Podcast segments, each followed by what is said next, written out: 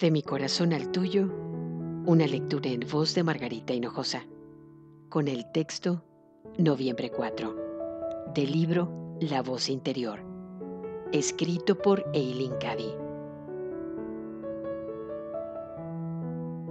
Mantén tus ojos abiertos y estate siempre alerta. Contempla mi mano en todo y da eternas gracias. Si no estás despierta, podrías pasar por alto buena parte de lo que hay justo enfrente de ti o incluso dentro de ti.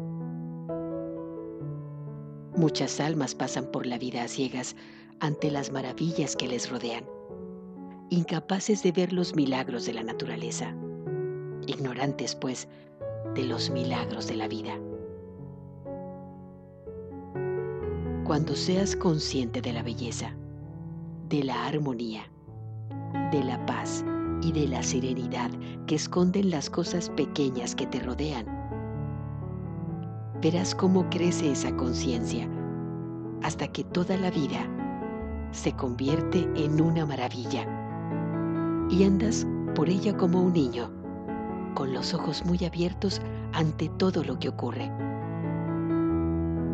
No habrá ni un solo momento de aburrimiento en tu vida no darás nada por hecho, sino que, antes bien, darás gracias por todo.